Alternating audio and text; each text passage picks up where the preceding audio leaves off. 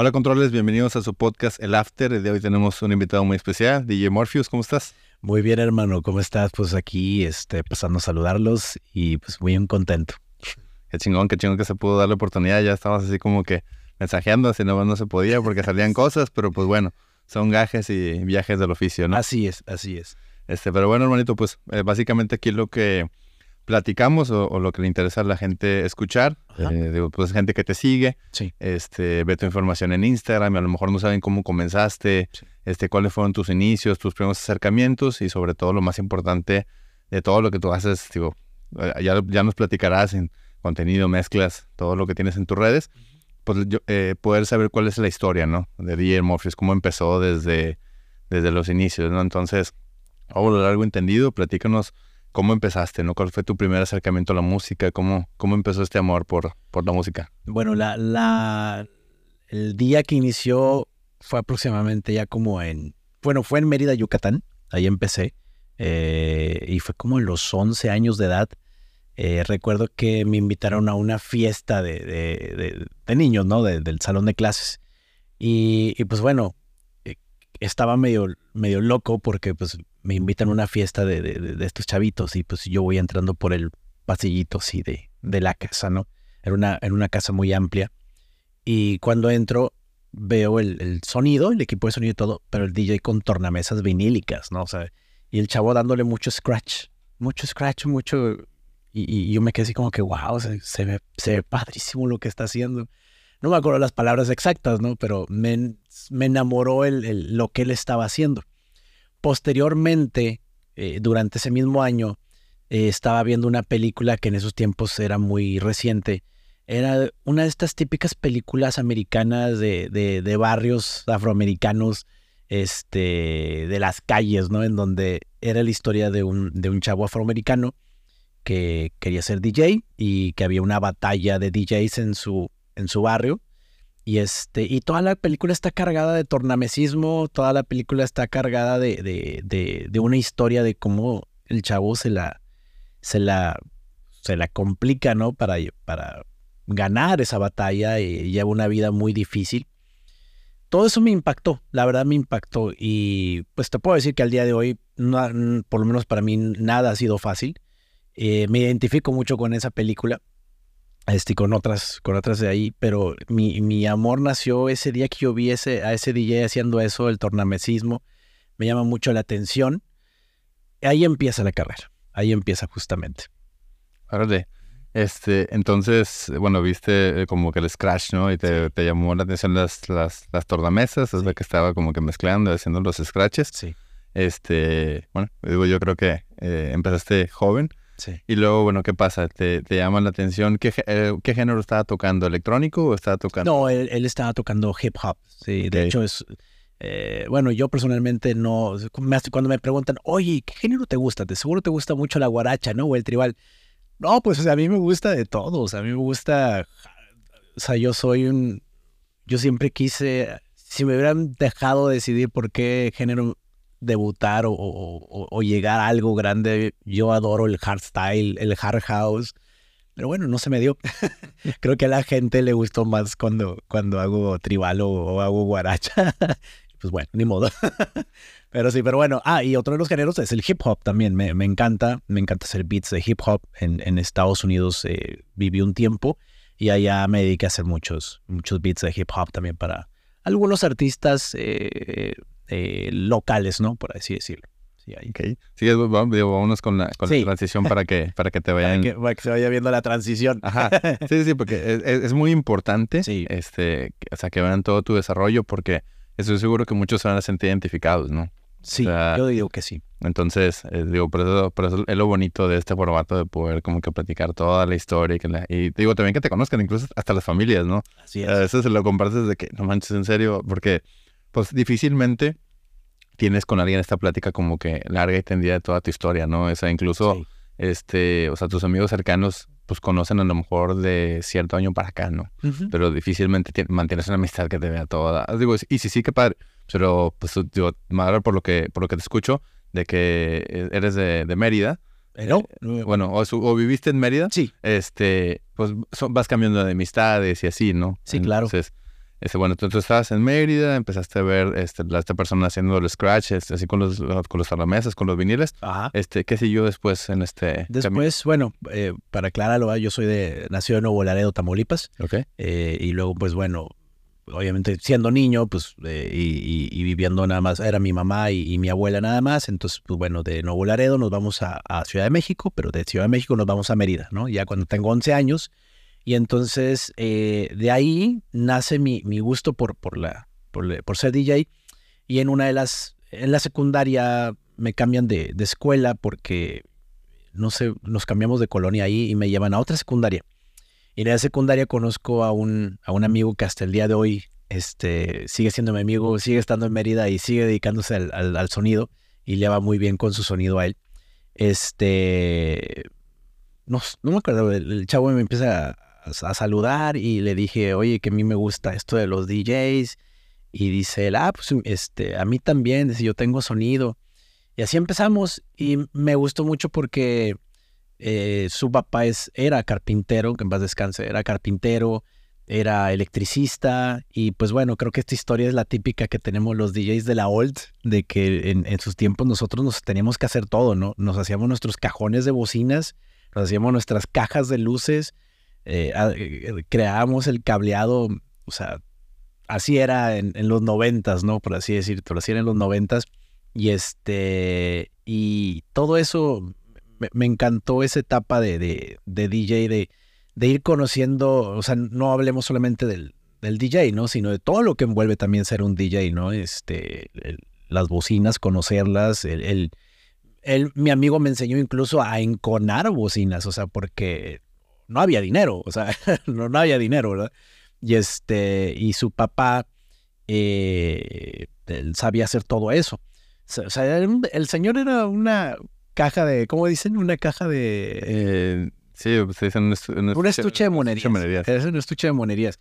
Entonces, este, y a, su- y a su hijo, pues igual ya sabía muchas cosas, ¿no? Entonces eh, me enseñaron todo eso y pues me juntaba con mi amigo, íbamos y buscábamos, eh, él tenía un tío que creo que se dedicaba a lo de la compra de metales y íbamos a- ahí porque él sabía, dice, vamos a la compra de metales y entrábamos, nos dábamos unas divertidas porque pues encontrabas un chorro de cosas, este, y, y sacábamos las bocinas y las agarrábamos, la bocina del puro metal, y él me enseñó a enconar las, bocinas, o sea, todo el proceso que lleva a hacer las, los cajones de las bocinas, este, y, y- y las, las series de las luces, ¿no? Todo esto lo fui, lo fui aprendiendo allá con él. Hicimos nuestro primer sonido, ¿no? Nuestro primer equipo de luz y sonido, este, que se llama Apolo, se llamaba, él, él- él le puso Apolo, y hasta el día de hoy se sigue llamando Luis Sonido Apolo, allá en, en, en Mérida, Yucatán. Él se dedica mucho a los eventos sociales y pues, le va muy bien. Ahí saludo a mi amigo Juan Pablo DJ. Saludos, saludos, bro. Pablo Rosado. Posteriormente, este, posteriormente de ahí, bueno, estuvimos, eso fue en el inicios del 92. eh, para el 96 me, me vengo aquí a vivir a Monterrey. Eh, mi mamá, pues, este, estaba ya muy cansada de que su hijo estaba descuidando mucho en la escuela.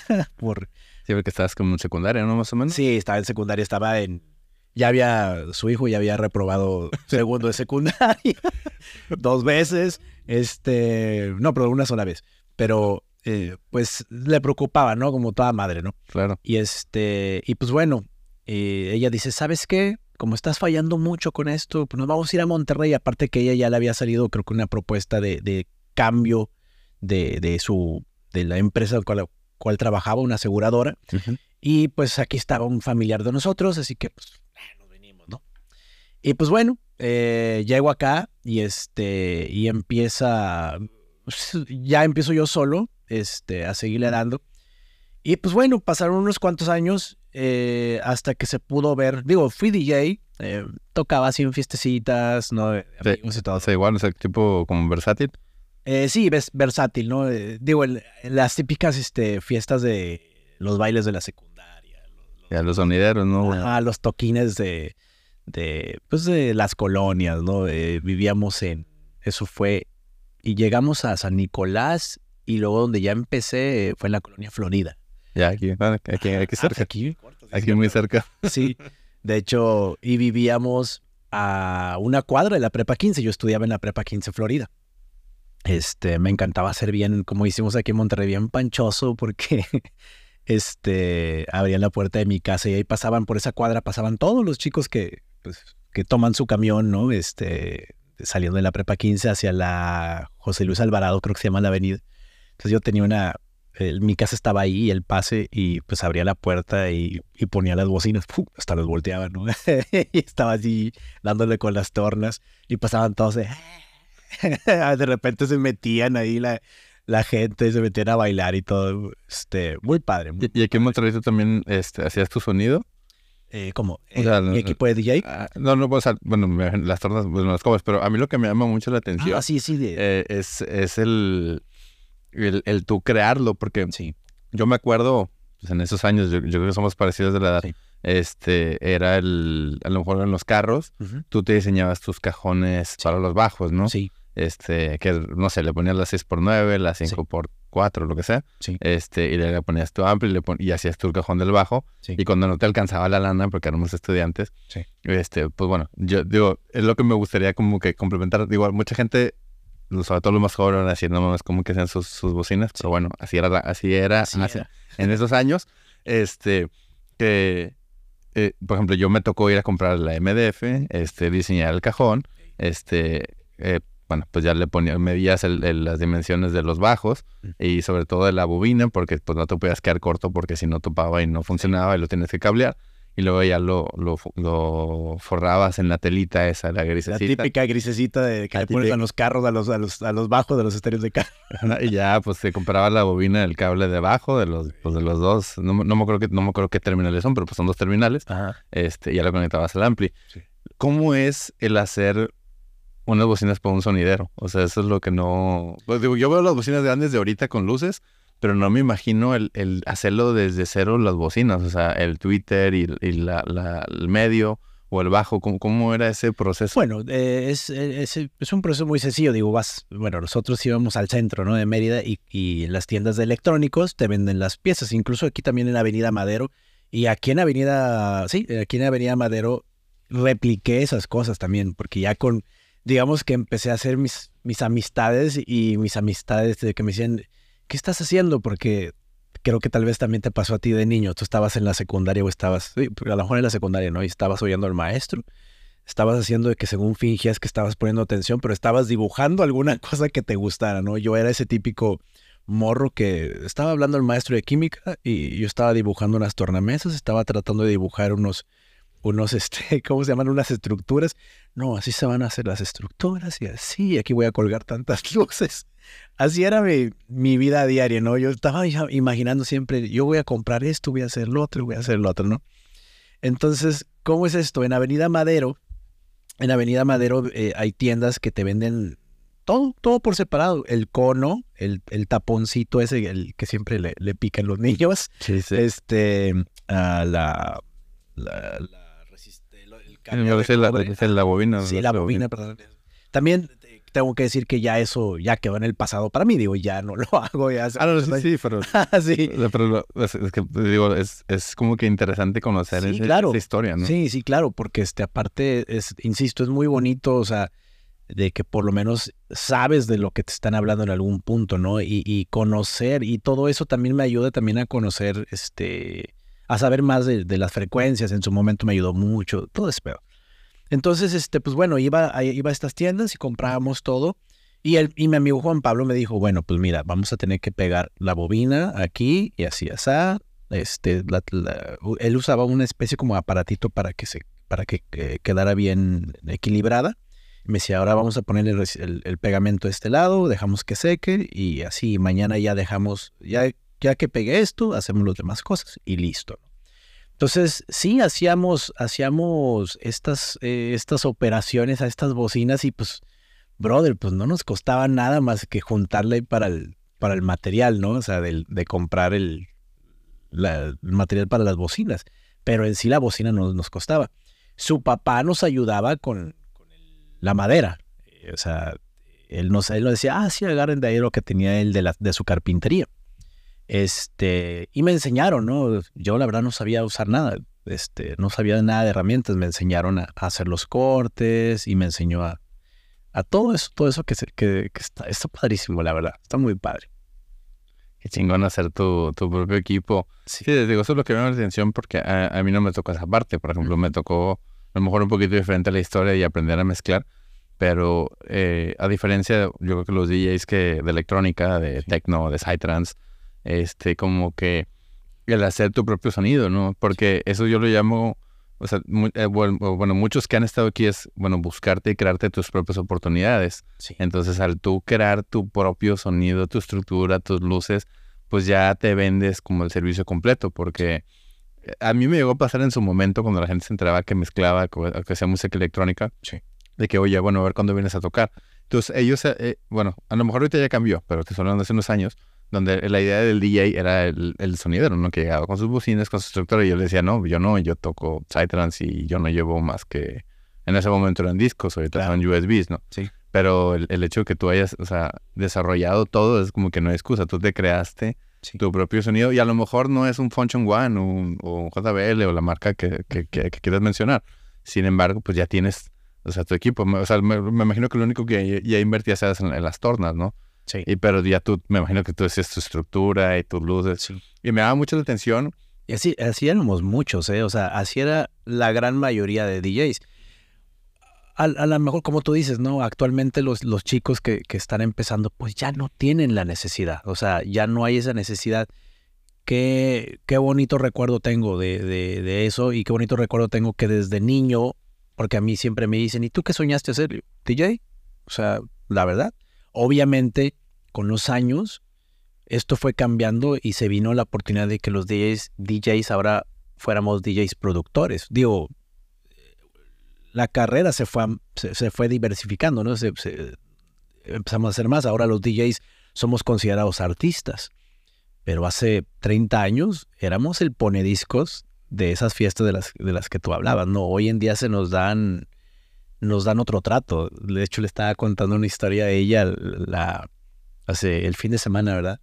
De, de, cómo, de cómo una chica que yo quise mucho en su tiempo, en esa, en, por ahí de la preparatoria, pues prácticamente me dijeron, no, es que mi papá este, dice que no, que no ande contigo porque pues quise que tú de eso, o sea, no te vas a morir de hambre, o sea, y así.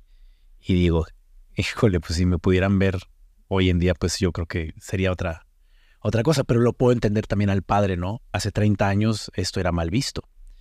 Pero bueno. No, pues se veía los tiempos cambian.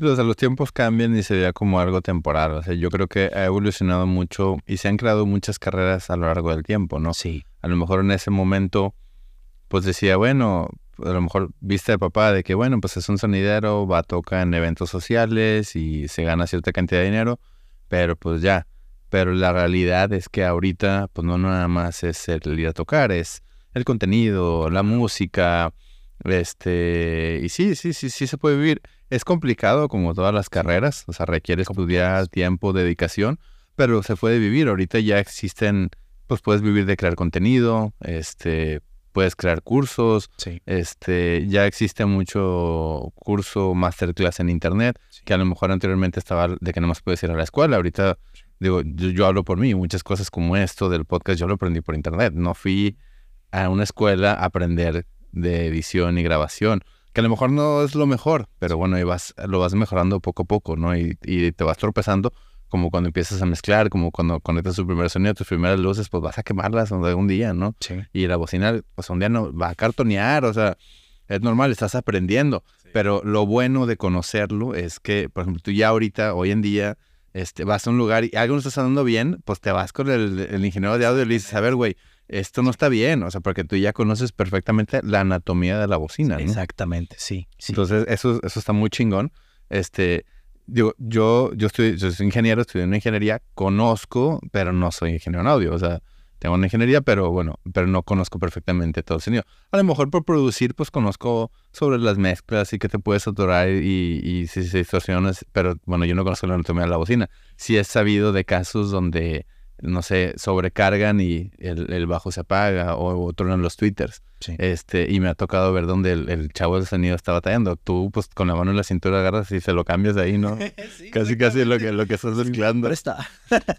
sí, no, claro que sí. Este, es, eh, para mí, fue, como te digo, fue una parte muy padre que, que, que recuerdo bien, bien, bien chido de mi vida. O sea, y, y, y ahorita la oportunidad que tengo de ah, trato de ir se- seguido para allá, para Mérida. Este, empecé a, ir hace dos años y este, y veo a mi amigo. De hecho, este, si Dios quiere, voy ahorita en noviembre y eh, nos vamos a reunir y pues, me, me, me enorgullece mucho que él siga con, con, con el sonido, ¿no? Porque pues somos ya dos cuarentones que, que seguimos en eso y qué chido, ¿no? Que a veces eh, todos oímos estas historias de otros amigos que lamentablemente pues dejan de perseguir sus sueños, este, pues por varias razones, ¿no?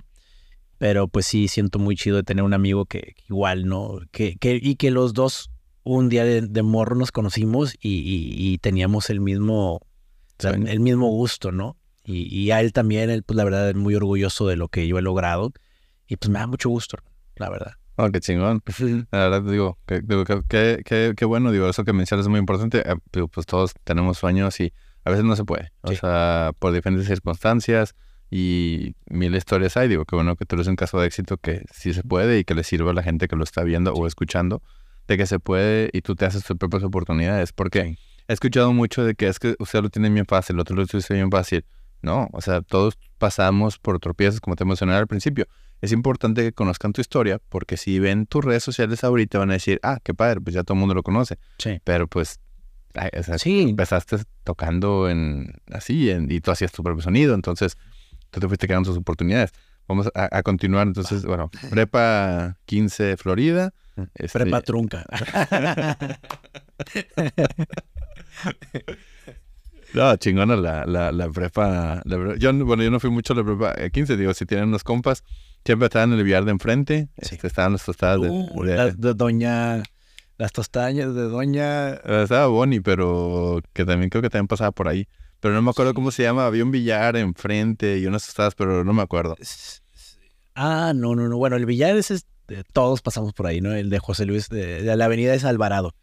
Los, los tacos de enfrente de la, de la 15, que, que sales ahí por la puerta 2, creo. Esos tacos típicos mañaneros. Ay, qué ricos están, ¿verdad? No sé, no sé, ¿has ido a esos? Sí, sí, sí. Sí, no, están riquísimos, están riquísimos. Sí, cuando estaba en la prepa... Cuando estaba en la prepa era pues ir a los Don Pancho, que pues empezaron también ahí. Ah, sí. Ah, sí, sí. Digo, no sé si fue la matriz ahí, pero yo iba a esos. Sí, sí. Este, ahorita ya están en más lugares, pero era ir a esos o a los que estaban enfrente a la 15, ¿no? Sí, claro. Este, pero bueno, tú estabas en la 15, Sí. eh, estabas ahí tocando y luego ¿qué, qué siguió para ti? Después de ahí, bueno, ahí, ya estando en la 15 también, eh, conocí a un, a un chavo, este, él era mayor que yo, él, este, y él traía un grupo de rap. La verdad, ahorita no me acuerdo dónde exactamente lo conocí, este, y él traía un grupo de rap, o traía las ganas de hacer un grupo de rap, este, que se llamaba Tres en la Puerta, para no hacerte el cuento largo, este, y me dice, oye, pues, ¿qué onda? ¿Tú eres el DJ? Y digo, sí, soy el DJ. Eh, y con un sampler marca Gemini, este, sampleaba yo los, los eh, loops de la Sonora Santanera o de lo que hubiera ahí. Y este, con instrumentales de viniles que te vendían de hip hop, empezamos a crear nuestras pistas. O sea, nada de que, o sea, todo se tenía que hacer live. Yo en ese entonces, yo todavía, ya, ya obviamente existía el, el software como el Acid, ¿no? O, el, o los que se utilizara para hacer la música, pero yo honestamente no sabía utilizarlos. Entonces yo hacía los beats, pero era todo live. O sea, oye, esta canción la juntas con esta y metíamos esto acá y le poníamos el sampler del bomboro, quiña, quiña y pum, live, como lo vi en esa película que te digo que, este chavo lo hacía, ¿no? Yo pensaba que así así hacía. Yo, te seré honesto, en ese tiempo yo no sabía cómo se hacía la música eh, de hip hop. Al- a ese tiempo yo todavía no sabía. Eh, sabía que habían softwares que los hacían, pero no sabía cuáles eran y no sabía cómo hacerlo. Entonces, este, es- eh, se hace el grupo Y él, la verdad, eh, tenía pues buenos, eh, buenos conocidos. Nos empezaron a llevar al programa de Juan Ramón Palacios, el de Desvelados. Ajá. Y pues la verdad tuvo aceptación el grupo. Em, de ahí, pues creo que era, era compa de él, o era conocido nada más. Este, nos metemos en los, en, en, ya te estoy hablando de 1998 más o menos, y ya en ese tiempo estaba de moda el, hip hop aquí en Monterrey. Ya habían muchos lugares o antros o, habían plazas para que pudiéramos los exponentes underground del hip hop o del rap, pues, eh, pues ahí tocar, ¿no? Eh, de repente me dice este chavo, oye, pues al parecer hay una oportunidad con una disquera. Este se llama Dime Abuelita, Dime Abuelita se llamaba, sí, Dime Abuelita. Este, y pues, eh, pues quieren que firmemos y así. Ah, pues, órale, va. Pero pues el productor está el persona. Este, el gato se llama, se llama el productor. Este. Y pues nada, pues bueno, ya paso yo a ser el DJ nada más, ¿no? Él ya hizo las pistas y todo, ya conocí el famosísimo Pro Tools. Dije, ah, así se hace. ya es un señorón que, que trabajaba con gente muy, muy bien, ¿no? Este, y bueno, eh, íbamos a grabar el disco, pero hubieron cosas ahí, motivos personales entre la disquera y esta persona al parecer, por lo cual pues se queda nada más en el limbo este, este proyecto. Sí había mucho punch en ese entonces porque nos llevaban a eventos, de, como te digo, el de Juan Ramón, los festivales que hacía también multimedios, íbamos a muchos eventos, e incluso en esa disquera estaba Cártel de Santa. O sea, el, el, inicio de Cártel de Santa fue en esa disquera, así como Surdoc Movimiento, se llamaba Surdoc, Movimiento, estaba eh, Genitalica, éramos, éramos eh, eso, esa nueva Oleada de... Oleada, que tenía un nombre, ¿no? Primero era el, la machaca regia donde entran estos chicos de control y... Está Jumbo contra el machete. Y luego venía otra, la avanzada regia, creo que se le decían, no sé, pero bueno, ahí entrábamos nosotros y, estos artistas que te mencioné que estaban en esa disquera, así como muchos otros. Y este... Y pues por razones, ahora sí que cuando no te toca, no te toca, ¿verdad? y me queda también así como que, wow, o sea, yo iría a donde estaba Cártel de Santa, ¿no? O sea, donde está Genitalica y, y, muy buen rollo, digo. Este, de hecho, me acabo de topar a, a este Darius, Darius, que de hecho en ese entonces Darius estaba en otro grupo, porque pues ahora sí que les estoy hablando de muy atrás, ¿no? Este, y todo muy chido, o sea, un, un vato súper buena onda me dio mucho gusto que él se acordara de mí. O sea, yo pues dije, no manches, tengo 20 años que no nos vemos. Y el vato sabía de mí. O sea, me dijo, ¿qué onda Morpheus? Porque en ese entonces yo ni siquiera me llamaba DJ Morpheus. O sea, yo era Héctor, no sé qué nombre tenía. Este, y la verdad pues me dio mucho gusto porque un, vato de su calibre que, este, que, está llegando, que está llevando el rap nacional a otros lugares, pues eh, se supiera de mí y pues la verdad qué chingón, ¿no? O sea, vuelvo a lo mismo, toparme en el camino con personas que están logrando cosas bien, bien fregonas, ¿no? Me, enorgullece mucho de haber, estado, eh, de haber sido parte de, tal vez incluso de su propia historia, ¿no? Este, de ahí nos vamos a, ¿a qué será? Ah, bueno, termina lo de la disquera, pues termina mal, o sea, ni siquiera, creo que ni siquiera llegamos al punto de la firma, este, y para ese entonces mi mamá ya vivía en Dallas y me dice, este, pues mira, mijo, ya tu abuela ya está para acá y pues tienes dos opciones, te vienes acá con nosotros o te quedas allá y pues bye bye. No, pues bueno, pues vámonos para allá para, para vivir a Dallas. Y te voy a ser bien sincero, yo, yo tenía muchos sueños, pero sí, como todo chavo, pues era muy inmaduro y este, y pues no le echaba muchas ganas a otras cosas, ¿no? Entonces allá pues es trabajar y escalar y echarle ganas, ¿no? Pero pues no fue nada difícil porque pues te enamoras de, de que si allá si trabajas duro te es recompensado, ¿no? Y pues la verdad este le, le eché muchas ganas, de volar me compro mis equipos de, de DJ, ahora ya traigo mejores equipos, eh, como ya había visto cómo, cómo se hacía la música, pues me compré mi computadora, compré el FL Studio, el, el FL6, y ahí empecé a picarle, a hacer los beats y de ceros. O sea, igual, a ver cómo se le hace y así. YouTube no existía en ese entonces, estoy hablando del 2001, 2000. Y así empecé a hacer ahora mis producciones. Obviamente como DJ tocaba ahí en Dallas, eh, donde se pudiera. Este, pero esa etapa eh, dejé, de, dejé de tocar mucho porque pues, sí, me, dediqué mucho a trabajar. Este, cuando, cuando hubiera la oportunidad, le daba. Luego, este, ya empecé a tener yo un poquito de, de, de conocimiento de esto de los beats y nada más los guardaba en, ahora sí que nada más para mi gusto y ya. Eh, me regreso en el 2006 aquí a, a, Monterrey. Eh, me regresan deportado, ya porque pues, no, siempre estuvimos como inmigrantes allá, mi mamá y yo y mi abuela.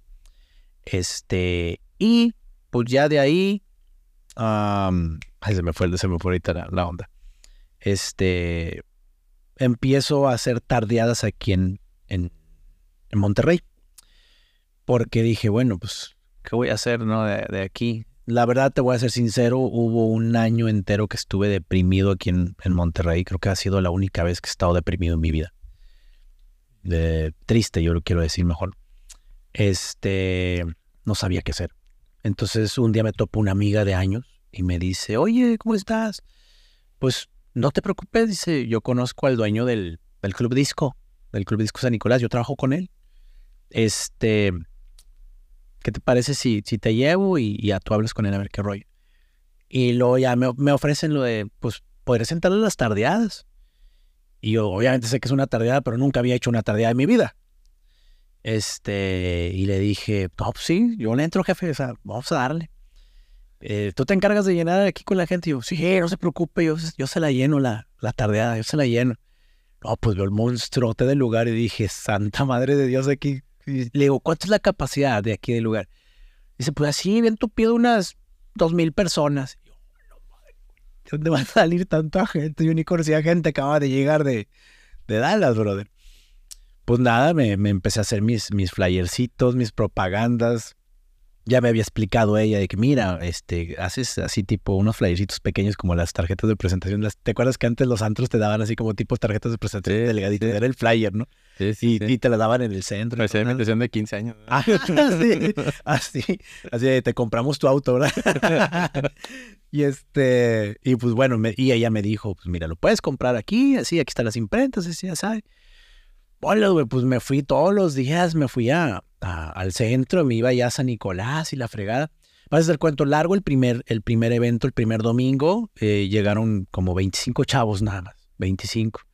No, pues está bien padre el lugar, brother, pero falta gente, ¿no? yo, pues sí.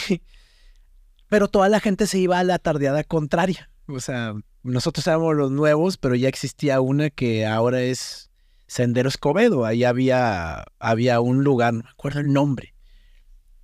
Caranchos. El Caranchos, sí, se llamaba el Caranchos. ¿El Caranchos? ¿Pero el que estaba aquí en Revolución o No, no, no, en Sendero Escobedo, ahí en. Ah, es, que, ah, es, que, había un Caranchos en, Revolución que era de.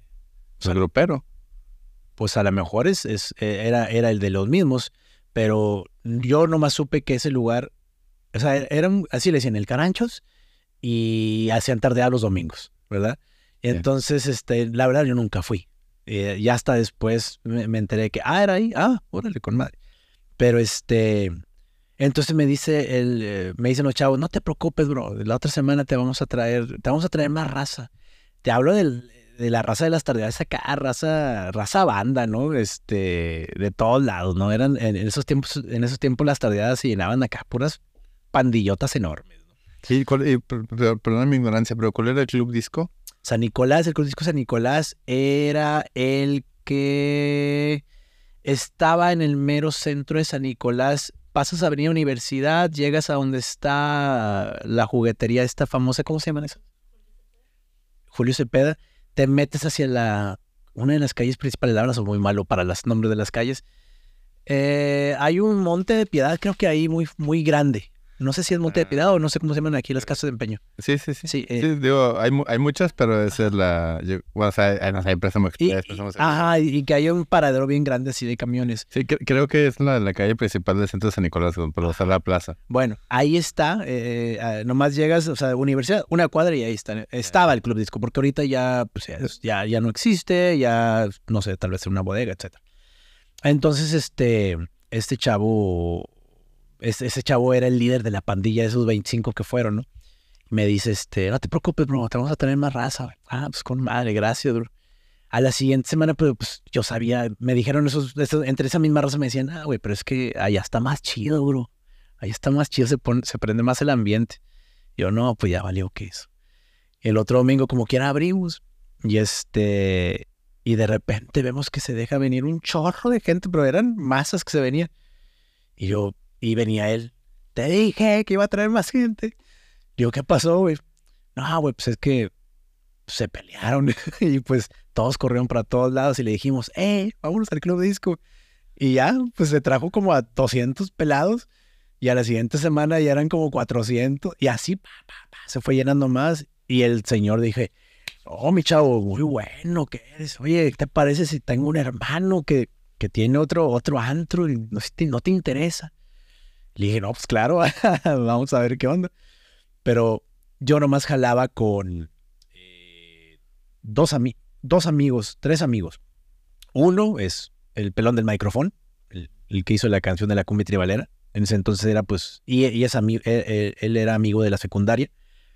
Eh, y Checo Rodríguez, que también es, él es un amigo de él, pero eh, es, trabaja en la radio, trabajaba en la radio.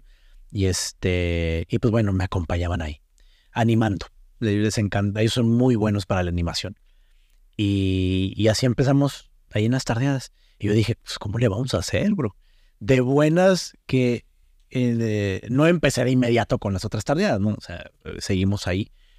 Pero haz de cuenta que pasa algo bien loco. La primera semana, como te dije, 25 personas. La segunda semana empieza a caer este montón de gente. Yo digo que a lo mejor la gente empezó a hablar del lugar. Y a la tercera o cuarta semana, quiero pensar, llega un chico, yo estaba tocando y me dice, oye, bro, no darías chance de tocar. Y luego me dice, y, y lo volteo a ver y le digo, sí, pero ¿qué tocas? No, pues yo toco reggaetón, toco perreo y así. No, pues está bien. Digo, me, qui- me quité y le dije, perdón, me quité y le dije, No, "Pues, no, no, no, no. Ah, ok. Digo, cálmate, vamos a, vamos a escucharte. Ah, pues bueno, ya. Es, era el que ahora se llama DJ Asa. Ya, sí, sí. ok, sí. Asa, el, el, el chamaquito de los mixeos, creo que es su eslogan. Saludos para el DJ Asa. Saludos, brother. Ajá. Y entonces, este, le dije, me gustó y le dije, la neta me gustó, bro, pues, eh, pues sí, sí, bro. Le digo, la verdad, no, no te, no te voy a pagar ahorita todavía. Este, quiero calarte todavía unas, unas cuantas veces más. Eh, no, no te preocupes, no estoy pidiendo dinero en la frega. Ah, pues con madre, muchas gracias. Entonces, y a la siguiente semana viene y viene con un muchacho. Oye, bro, ¿le das chance de tocar a mi, a, a mi, a mi amigo? Y le dije, sí, bro, pues digo, a ver, cálate. Este era Eric Rincón de Tribal Monterrey. Saludos también para, para Eric. Saludos, brother. Este, y se cala y le dije, ah, este chavo tiene otro estilo. Él, él le gustaba más el, el, pues la electrónica, él, él ponía electrónica. Este, y le dije, me gustó, hermano, me gustó mucho. Va, va, va. Y a la siguiente semana, ahora Eric me traía otro amigo.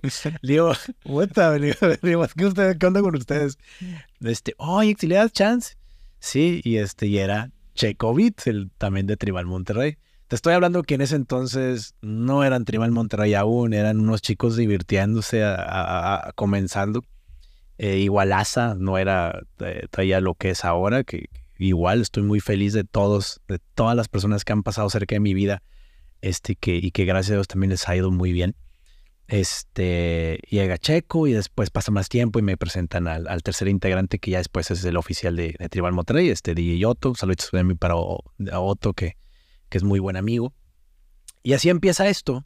Entonces estos chicos, ya como ahora ya tengo el apoyo de ellos, le digo, oye, pues, ¿qué les parece si ahora sí tomo la palabra de- del Señor? Y sabes qué, hermano, pues bueno, tú apóyame aquí, yo te voy a, a dar tanto, y tú apóyame aquí, me- te voy a dar tanto.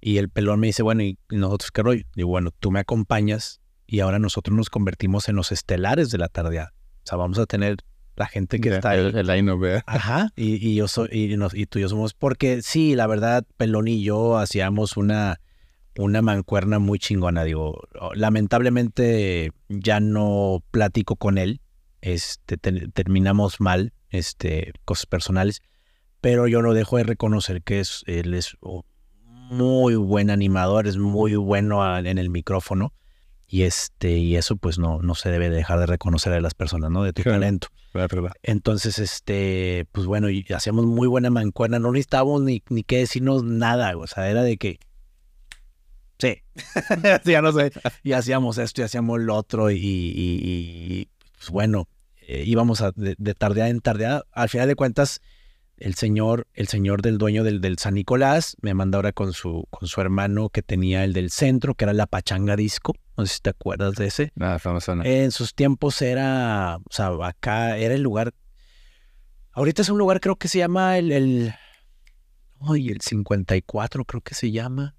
Está atrás de McDonald's, sobre Avenida Pino Suárez, el gran McDonald's. Sí, sí, sí, ya sé cuál dice. Sí, que está dentro a campo Ah, Hidalgo, ¿no? Ah, bueno, tenía otro Creo nombre. Está sobre Hidalgo, sí. Ajá, y tenía- era, un, era un lugar bien fresón en los noventas y luego ya después pasó a ser acá como de regional y se llamaba La Pachanga y este me dio ese y su otro hermano me dio este el, el que estaba por Villa de Juárez, el Corral, no, no, no era el Corral, no, el Corral es de Guadalupe, no, tenía un nombre así, no me acuerdo el nombre. Este, y luego se hicieron las tardeadas en el 13 Bar con, otros, con otro dueño, otro señor en Barrio Antiguo. Una, una pregunta de cultural. ¿Cuánto duraban las tardeadas? Eh, hablas de, de- de- del horario. Sí, horario. Ah, ok. horario. Pues normalmente siempre eran como desde las 3 de la tarde hasta las 9 de la noche. Este, obviamente, pues la gente quiere quedarse, ¿no? Pero él decía, eh, pues no, es, es de menor, ¿verdad? Eh, y incluso... ¿Y vendían, vendían alcohol o no? No, no, no, no. O sea, por lo menos no que yo me entere, porque a mí nunca me... Es que no, nunca me tocó ir a una, entonces no sé ni, qué vendían ni nada. Simplemente iban a... Vendíamos los, ref- los refresquitos, se vendían tostadas. Bueno, el, el del antro dices, bueno, ¿y qué ganaba en el antro? Porque este, ya después, eh, con, con, con los dueños del club disco, pues sí, como que estaba un poco medio matado, porque yo no sabía, yo no sabía hacer nada de, no sabía negociar bien con ellos, no sabía, no, pues yo me sentía a todo dar, ¿no? O sea, es decir, oye, te están dando un lugarzote que, que no tiene, yo no tendría ni cómo pagar el lugar, ¿sí me entiendes? Sí, pero... ¿Y, ¿Pero pagan cover? este, pagaban cover los chavos. Entonces, pues eh, me negociaron ahí como que, mira, te quieres contar tu porcentaje, bro, y pues yo creo que te parece bien. Y, no tener nada, de estar recién deportado y no, no tener nada, yo dije, presta, ¿no? Digo, la verdad, presta. Y que me dieran la oportunidad en otros, presta. este, pero pues sí, ya después me dijeron, oye, pues te están medio negreando, carnal. Así que, a la madre. Bueno, pues vamos a darle, ¿no? Eh, ya después vino otro chavo, ya te digo, ya después ya aprendí a, hacerlo y vino otro chavo en, en- bueno, otro señor ahí en el barrio antiguo, se llamaba el 13 Bar, el, el lugar. Este, saludos para Omar, que es, eh, era el dueño de- del- del 13 Bar. Y este, y ahí yo creo que es donde comienza, ahora sí que ya empieza a ser la parte chida de, de- de mi historia, porque, pues bueno, ahí estaban estos chicos y, yo, a mí siempre me gusta recalcar que lo del tribal, el tribal fue un género que, que todos piensan que se creó aquí en Monterrey, pero pues, yo digo que sí, lo que pasó es que quien lo puso ahí arriba fue Tribal Monterrey y eso yo siempre me gusta aclararlo porque me dicen, ay, pero ustedes el pelón y eso, que lo otro". Claro que sí, nosotros este, somos parte de esa historia, pero sí me gusta darle lugar a las personas, ¿no? Y, y Eric, Checo, Otto, eh, son muy buenos, son muy buenos y yo creo que por eso lograron grandes cosas en, en el tribal. Pero también hubieron personas antes, ¿no? Este, ahí entre ese bar, ellos, ellos me seguían, entonces este, tocábamos todos. Eh, ya en ese momento ya nada más estaba la tardeada del, del, del 13 bar. Y este era, ahora es un lugar pequeño. Este, hablo de un lugar para unas 300 personas, tal vez. No, no me acuerdo para cuántas. Era un lugar pequeño. Se llenaba, bro. O sea, era algo, era algo asqueroso. ¿Y cómo se llenaba? asqueroso. O sea, era de que no manches, bro. Y, y ya estaban en ese entonces las tardeadas del arco iris. Ya. Ya están las famosísimas tardeadas de, del arco iris. Y este, y creo que ya empezábamos a hacer mucho ruido, tanto mi nombre como el nombre de ellos, porque sabían la gente que los que hacían buen tribal eran ellos y éramos nosotros. Entonces eh, les, les- los llaman a ellos, a estos chavos, y después me llaman a mí también para tocar. Y entonces se empieza a crear ya, en, te hablo del 2009 más o menos, y todo, no había chavo en ese entonces, no había chavo que no, que no bailara tribal. O sea, hablo de la raza, ¿no? Le encantaba, así como él- era el reggaetón y era el tribal, pero él era el tribal más lo que mandaba, la verdad. Este, y pues bueno, de ahí nace, creo que de ahí empieza este, este, este movimiento. Llegamos a oídos de los DJs de Estados Unidos, este, porque nosotros no lo sabíamos. Un, un día me acuerdo que me dice, me habla Eric, oye bro, ¿tú qué le sabes a esto de las...? Porque él dice que yo conozco mucho de, de las leyes acá de lo musical, etcétera. No, la verdad no sabía mucho, pero bueno, sabía un poquito más que él. ¿no? Oye, pero es que este, mira, me robó, ay, perdóname, me robó la música, este, y ya empezaba a llegar a oídos. eh, veía el, vi el MySpace de ese DJ, era un DJ conocido de, de Houston. Y le dije, pues sí, efectivamente te está, te está robando la música. Le dije, pero mira, no lo veas mal. Ve la cantidad de personas que están bailando tribal, güey. Sabe lo que está pasando. Y ya entonces me metí al MySpace y vi los perfiles de los otros amigos de ese DJ y dije, hola, esto ya llegó lejos. No, no sabíamos. No, nosotros no sabíamos hasta dónde estaba llegando. Para cuando volteó a ver, ya ellos llegan con, con, con el productor que los lanza, yo quiero decir a la fama, ¿no? Y, y que es, estoy, estoy machete. Y entonces el tribal crece, o sea, no sé si tú hayas visto los comerciales que salían de Sprite. Ah, fue un fenómeno, fue un fenómeno, y que- Pues es que yo creo que fue eso, o sea, es que Sí. abarcaron todo, o sea, la música estaba chida, la letra estaba pegajosa, el look, o sea, tenían muchas formas de que la gente lo identificara, ¿no? Sí, Pues por eso fue un putazo, porque sí. cubrían todos los aspectos del marketing, ¿no? Ajá, sobre todo del marketing, ¿eh? Porque, porque también creo que la gente... Ay, ah, bueno, vo- voy a terminar de decir esto y luego quiero hablar de otra cosa y de lo que pienso del- de, de a dónde va a llevar el tribal, ¿no? Pero bueno, este sí creo que se abusó mucho del marketing, ¿no? Al grado en que este, llegábamos a las estaciones de televisión o de radio y decían, ¿y dónde están las botas picudas? No, pues nosotros no usamos botas picudas. No. ¿Cómo que no usan botas picudas? Pues no, carnal, o sea, a nosotros nos gusta vestir así, normal, ¿no? Y la fregada. Uf, pensamos que iban a traer las botas picudas. y bueno, y pues eh, creo que se abusó un poco de- del- marketing de eso, ¿no? Pero bueno, eh, se cumplió el objetivo. Eh, nosotros, bueno, eh, Pelón y yo entramos a otra disquera. Se hace la cumbia tribalera. Pues gracias a Dios pegó en su momento. Hasta el día de hoy, pues hay mucha gente que, que me sigue conociendo por esa canción y pues muy feliz de ello. Este, y pues se apaga, ¿no? Se apaga el, el- movimiento del tribal. Este, yo me dediqué a otras cosas, eh, en, en redes sociales, este, daba cursos también de DJ, lo que te, te comentaba hace rato. Este, también tuve mi trabajo Godín. Este, creo que en ese entonces creo que fue como una, una pequeña etapa de mi vida que como que otra vez fue para abajo y después le volvimos a dar, ¿no? Ya hasta el, yo a la música, después del tribal del 2014, yo regreso a la música hasta ahorita, hasta el 2018, 19. Me alejé, te digo, porque creo que parte era por razones personales con mi familia, con, con la pareja que tenía en ese entonces. Este, y no sé, me sentí tal vez ciclado, me sentí un poco ciclado. Este, regreso en el 2018 y pues ya empecé a ver el movimiento de la guaracha.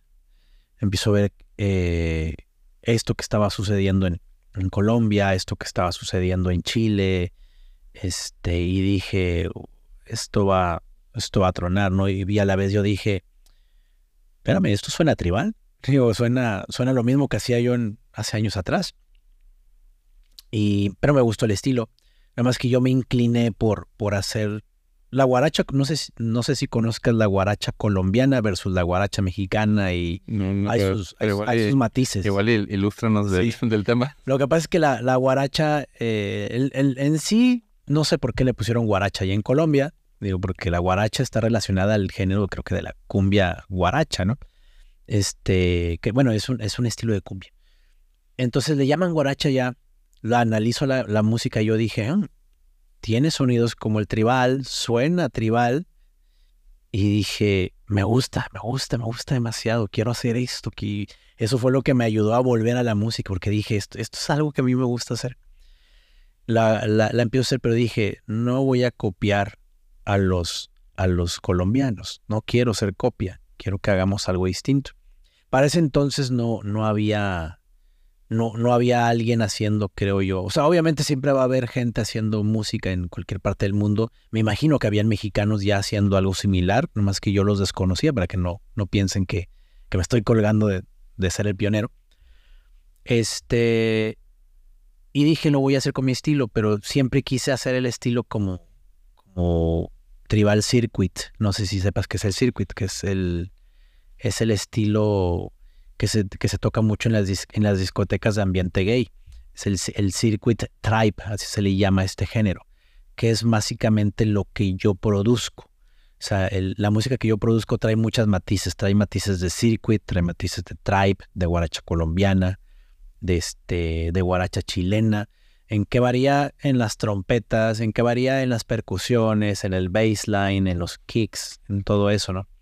Entonces, creo que yo agarré de todo y me inspiré del de la guaracha tribe, que dije, esto sí es de México. O sea, esto, y, fue un género que yo oí en, uno de los viajes que hice con Pelón a Veracruz. Es un género que allá en Veracruz y allá en Tabasco y todo el sureste se oye, es- en, cada, lugar, en cada antro se toca eso, ¿no? Es la, la- la música de cada día allá.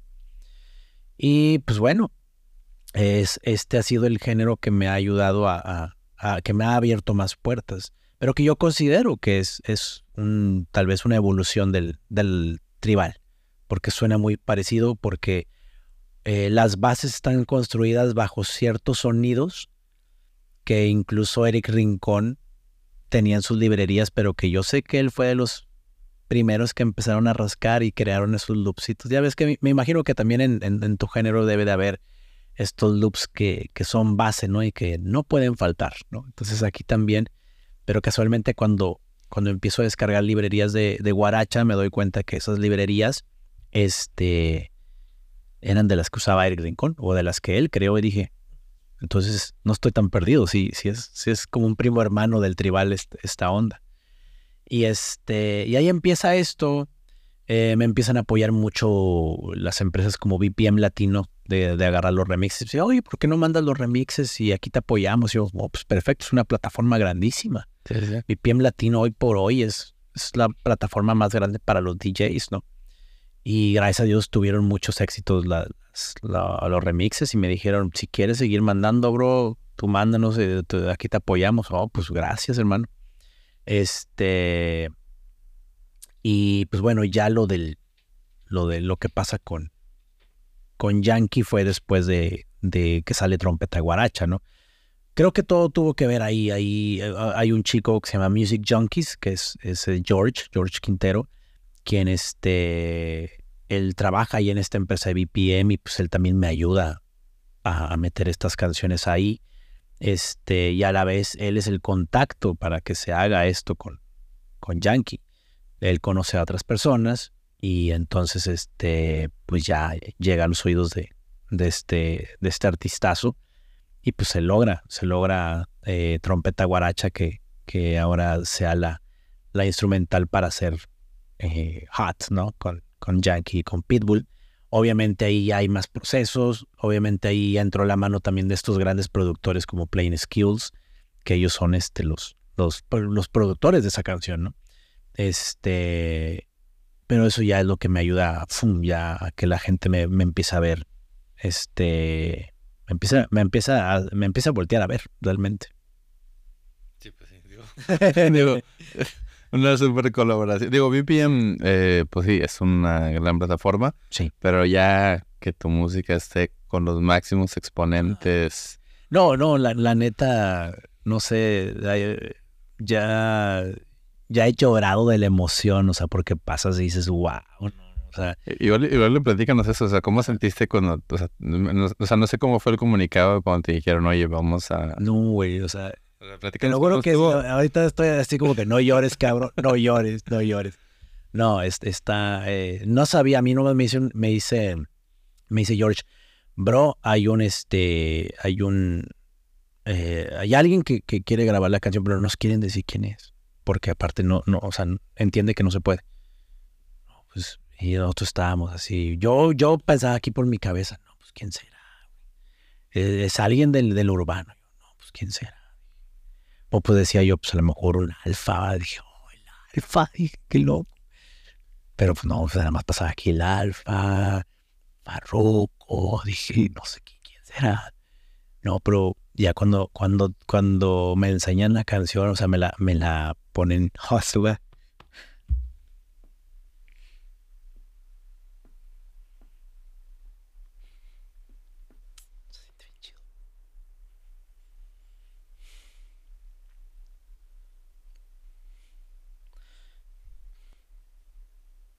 Porque tuve que pasar muchas cosas.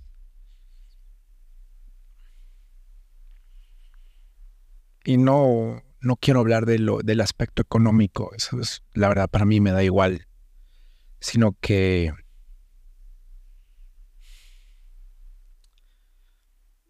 a lo mejor omití algunas partes de mi historia eh, de manera personal, pero he llegado a estar preso por, por seguir mis sueños en la música. me deportaron con con nada cuando llegué aquí. Llegué nomás con un dólar en la mano, bro. Con nada. Con nada. Y la verdad, cuando llegué aquí, tenía esta típica mentalidad de que tenemos muchos mexicanos de cuando nos vamos para allá, que creemos que allá puedes lograr todo. Y cuando te deportan, te lo digo porque lo he oído de otras personas que estuvieron deportadas conmigo y que he oído otras personas que cuando los deportan, tú sientes que ya no va a haber más aquí. Sientes que ya no, que no va a ser lo mismo, no vas a poder salir adelante. Y, y llegar con un dólar nada más y, llegar de arrimado con, con un amigo que, que ni siquiera era mi amigo, bro. O sea, era alguien que era el del grupo de rap en el que estaba Darius antes de antes de, de- estar con, con Cartel de Santa. Vaya, era un era un chavo que conocía de la música que me permitió que le agradezco tanto a Ramón. Él lo sabe, pero el haberme tenido la confianza, sea, yo jamás ni si nunca, nunca había tenido tiempo de ser. Yo, yo no consideraba que él me consideraba su amigo. Que me haya abierto las puertas para. para quedarme en su casa, tenerme la confianza de. Estaba su esposa ahí. eh, Recién había nacido su hijo. No, es, es, eh, es invaluable lo que, lo que, lo que pasa ¿no? con, con él. Muchas gracias, Ramón. Em, y te sientes mal, te sientes que dices, ya no va a haber más. Aquel sueño que tuve de ser DJ yo lo creía perdido. Ese año que estuve deprimido, que estuve triste, ya no sabía qué hacer, pero oye, un día dije, basta, bro. Me acordé del, del lema que decía mi abuela, el que es perico donde quieres verde, mijo. Y me lo tomé muy a pecho. Soy una persona que cree mucho en, en el universo, en el espíritu, en la espiritualidad. Y una noche tuve un sueño con mi abuela y ella me dijo, ya había, ya había fallecido mi abuela. Desgraciadamente ella falleció estando en Estados Unidos, no pude cruzar a verla. Siento mucho. Eh, gracias. Y tuve un sueño y ella me dijo, me, me acuerdo que me sentí que me tocó y me dijo, no te preocupes, Diego, todo va a estar bien, tú sigue adelante. Lo estoy tratando de resumir porque llevamos mucho, ¿no? Pero No, no, de aquí te, este, aquí te puedes extender lo que te digo, lo, lo que, lo que tengas de... No, aquí te puedes extender lo que tú quieras, esto no tiene límite. Gracias. Y entonces, este, eh, de ahí yo dije, no, tengo que, tengo que hacer algo con mi vida, ¿no? Y, yo, y, y- dije, Ingesu, o sea, algo va a pasar, algo va a salir bien. Entonces, pues ahí es donde ya, de días después, pues veo a mi amiga, ¿no? La que te conté del, que me que, que lleva con el, con el señor de las tardeadas y así. Así que, ah, pero antes de eso, pues te digo, me, eh, si, si estoy deportado es porque me intenté cruzar varias veces y me llegó a tocar la época en la cual estaban los famosísimos Minutemen, ¿no? Los que no querían los inmigrantes que cruzaras. Obviamente entiendo, entiendo que, que, que uno es, que uno está tratando de cruzar ilegalmente a otro país, pero pues chingado, ¿no? ¿qué, qué- qué se puede hacer? O sea, el sentir la presión de que me tocó una, me tocó una donde pues estaban los Minutemen y nos dijeron que nos agacháramos todos y, y sabes que tu vida está ahí en peligro porque te están apuntando. O sea, y a ellos no les importa, ¿no? Y pues eso fue muy difícil para mí. El, el, el haber- el no haber estado al lado de mi abuela.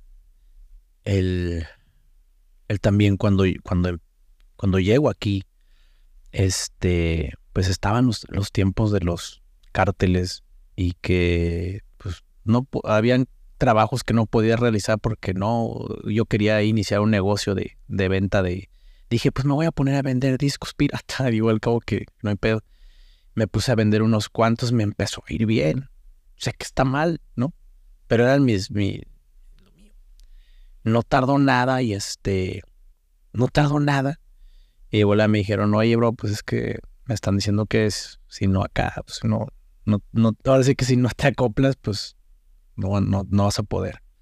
Dejé de hacerlo, o sea, te hablo de cuestión de, de días y dije, ¿y ahora qué hago? Entonces, pues, por un lado, por otro, siempre se complicaban las cosas y, y- hasta el día de hoy, ¿eh? créemelo, o sea, como tú dijiste hace rato, a veces piensan que no, ya ese chavo ya está, ya, ya tiene esto y otro y lo otro.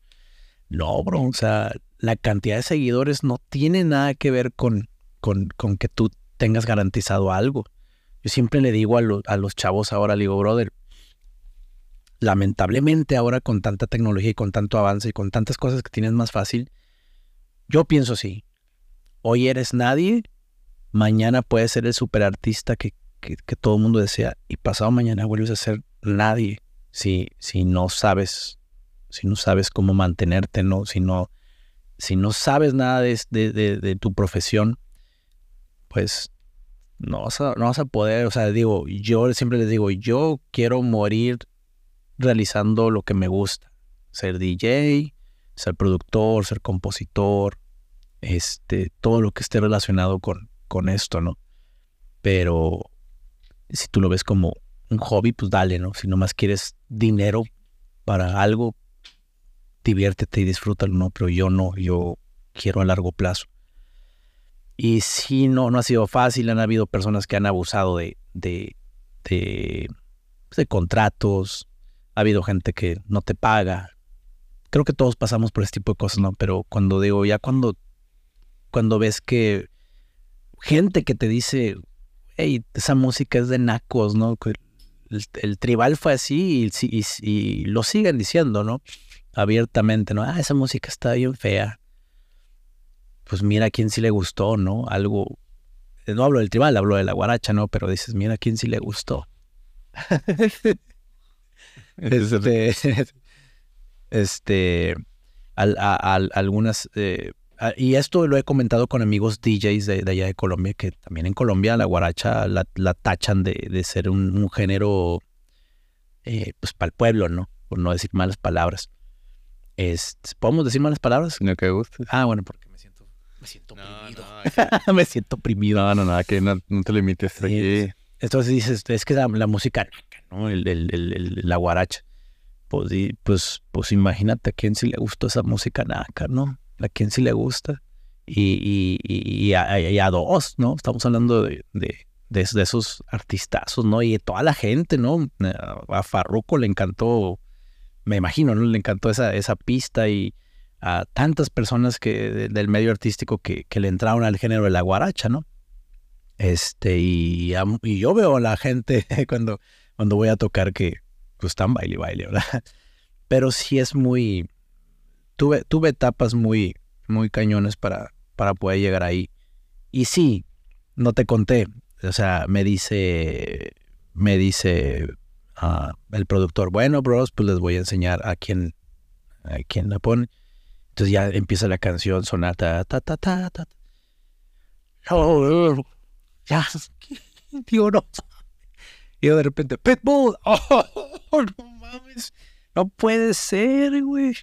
Mis dos artistas favoritos, güey, favoritos, favoritos. O sea, toda mi vida crecí con ellos, ¿no? o sea, oyendo, ¿no? Oyéndolos, no manches, qué loco, qué loco, qué loco. Es, es algo que, que no, como lo, lo, tengo ahí puesto en mi Instagram, eh, eh, para mí, yo, yo no le entregué a mi mamá un título universitario. ¿Por qué? Porque honestamente, por flojo, o las personas podrían decir por flojo, yo quiero decir porque yo le quise dedicar más tiempo a las tornamesas, le quise dedicar más a las mezclas. Me, me hacía autorretos de que debo de aprender a mezclar sin audífonos. Me, me hacía autorretos de que soltaba los viniles. Y decía, en ocho segundos las debo de empatar en vivo. Y después a cinco, después a tres, y después, ¡pum!, las tengo que mezclar así. Después decía además, además amigos, ponme las canciones que sean las tengo que mezclar así. Yo me hacía autorretos. Oh, Sí. Y esa ha sido la técnica cuando yo daba curso de DJ, yo les enseñaba a todos y les decía, mira, bro, yo no te voy a enseñar como te enseñan allá, yo te voy a enseñar como yo, yo me, aprendí. Y, yo les decía, les tapaba los ojos, yo creo que me sentía el señor Miyagi de los DJs, no sé. Les decía, pero necesito que aprendas a reconocer dónde están los botones, necesito que aprendas a reconocer cuál es la canción que está desempatada. Yo te voy a hacer una pregunta y te voy a decir cuál es la que está más adelantada, más arriba y al mismo tiempo y aprendían. Y, y, y me decían, ¿por qué haces esto? Le digo, porque cuando estás ahí arriba en un, en un festival, cuando estás allá, todo falla, güey. Sí, sí, sí. Le digo, o a veces tienes tan alto el volumen que tus audífonos no te sirven de nada, carnal. No, no importa que traigas los más chingones, de nada te sirven, carnal y tienes que saber cómo tal vez poner los, audífonos para que sí puedas escuchar, cómo, cómo nada más guiarte de las puras frecuencias agudas o cómo guiarte de las frecuencias graves cuando depende de la situación. Luego, a veces que estás en un lugar y nomás tienes pura reverberación, a ver, cabrón, ¿de qué te vas a guiar? ¿No? Entonces, todas esas cosas yo las, las empecé a, a, pulir desde chavito. Y pues esa fue mi razón de no ir a la, a la, a la a la universidad, ¿no? A la escuela. Mi mamá me tenía, ella se la peló mucho y, juntó el dinero para pagarme la... Ella me quería meter al tecnológico y o sea, me decía, estás bien pendejo, quiero pagar esto. Pero le digo, ma, es que no hay, no hay carrera de DJ. le digo, bueno, ¿qué se, qué, qué, se acerca a eso, cabrón? Pues ingeniero en audio, ma. pues te la pago, cabrón. Digo, pues sí, pero ya después entro yo creo que esta parte de que dije, este, no, es que yo quiero aprender más a esto y la chingada. Entonces, como no le entregué ese título, siento que la decepcioné mucho, pero le dije, bueno, cuando te entregué, estuve nominado en la Cumbia Tribalera, estuve nominado a los, a los Billboard en el 2014 por ser el mejor compositor del año, eh, versus eh, el compositor de Yanni Rivera, no me acuerdo el nombre de quién, versus Romeo Santos, con, eh, Romeo es su propio compositor y versus el Buki y ganó la cumbia tribalera. Dices, ok, yo sé que mi canción es un poco muy, fiestera, no, no tiene mucha profundidad la letra ni nada, pero qué chingón se siente, qué chingón se siente que ganó este, este año, ¿no?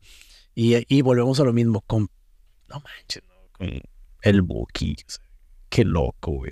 Es un compositor de esa talla, güey. Y que te den la oportunidad de, de, ganar. Yo le dije a mi mamá, mira, mamá, ahí está tu título. Ahí está tu título. Ah, pues mi mamá llorando. Y luego cuando viene lo de Yankee, le digo, mamá, pues, pues aquí está tu maestría.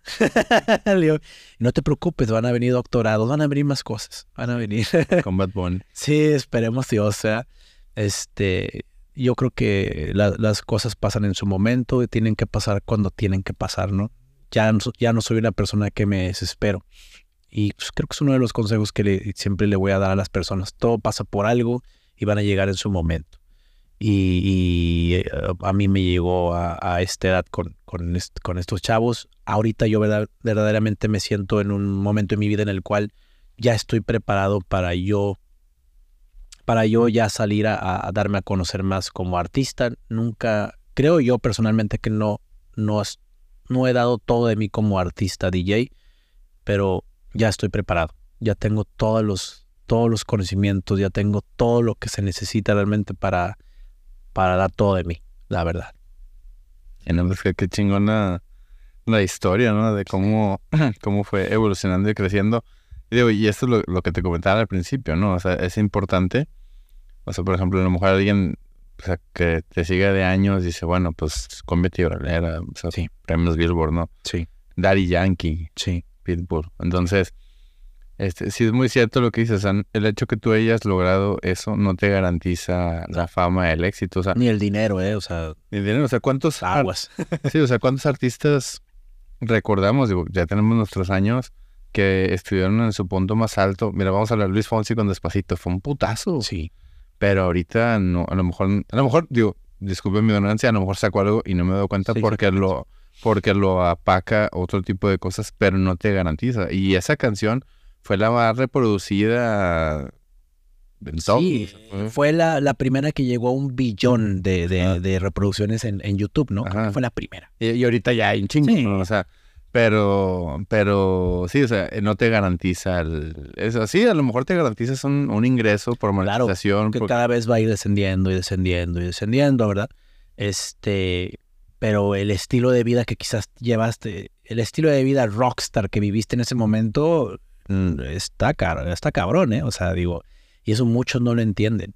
Este, muchos no entienden que, que, que, que bueno, por lo menos yo mi pasión es la música y no, no solo la guaracha. O sea, yo todos los días en mi casa me vas a ver, a ver, hoy quiero hacer una cumbia, hoy quiero hacer EDM, hoy quiero hacer house, acabo de terminar unas rolas de New Disco. este, ¿por qué? Porque me gusta, porque para mí la, música es, es, mi pasión, es mi arte y, hay veces que también en algún momento me, me, había gustado, dije, voy a hacer psycho y ahí quise hacer mis primeros delta, me decía, mira, así se hace. Este, es, esta, la música es, es otro rollo, la verdad. Bueno, yo creo que nomás la apreciamos personas como tú y yo, ¿verdad? no, yo, digo, la, música, digo, como productor, pues es la voz del alma, pero lo bonito de la música es que pues cualquier persona la puede apreciar, o sea, escuchamos, o sea, nuestra vida, eh, los recuerdos muchas veces son canciones, ¿no? Si dices, oye, cierta canción me transporta, o sea, ¿cuántas veces no te pasa que estás, no sé, en un lugar y escuchas una canción, no sé, vieja, y dices, puta, güey, me acuerdo cuando estaba en la secundaria, me acuerdo cuando estaba este, mezclando en, en una tardeada, ¿no? Sí. Y escuchas otra canción y me acuerdo cuando andaba tocando esto. Sí, o sea, yo creo que la música, lo bonito es de que existen muchos géneros, es muy subjetiva, le puede gustar a cualquiera, este, aquí o en China, o sea, yo estoy impresionado como el urbano, por ejemplo, me ha tocado estar en Europa y escucho urbano y digo, no mames, o sea, cuando fui a tocar a Rumania, este, toqué en un, este, como en un rooftop, sí. este, y toqué y de que con madre y, bajé, este, y yo presionado porque hablan muy bien español, dije, estoy en calamadre, hablan español muy bien, y voy caminando, o sea, ya después de tocar, de que dije, bueno, eh, jugaba creo que el, el Barça contra el Real Madrid, Ajá. y dije, ah, me quiero echar el partido comiendo algo, echando una cheve, y en los antros escuchaba urbano. Sí.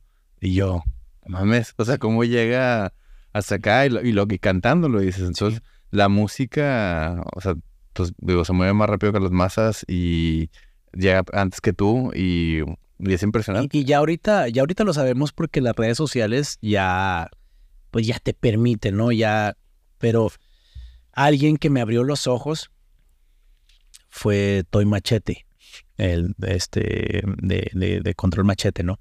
Saludos para el buen Toy, gran amigo, la verdad. Me, me, me, ha, me ha dado palabras que, que, que me inspiran y que, y que es, es un personajazo ese señor, la verdad, mis respetos. Pero este me contaba él, dice, bro, allá en Rusia, allá en Alemania, allá, allá, allá, allá, les encanta lo que hacemos acá. Yo toco unos cumbiones y, me acuerdo que él me, me mandó una vez, estaba en un, en un roof en París, creo, creo que era en París.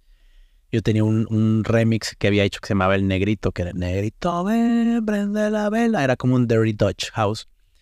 Y me lo manda acá, se estaba tocando y pues, el roof está tope, güey, en París. Y dije, no mames, están bailando mi música, qué loco, ¿no? Y luego me mandó otros videos y de repente pues ya empecé a ver a través de internet de que gente bailando el tribal en Rusia, en, Alemania, donde más, la India, o sea, dije.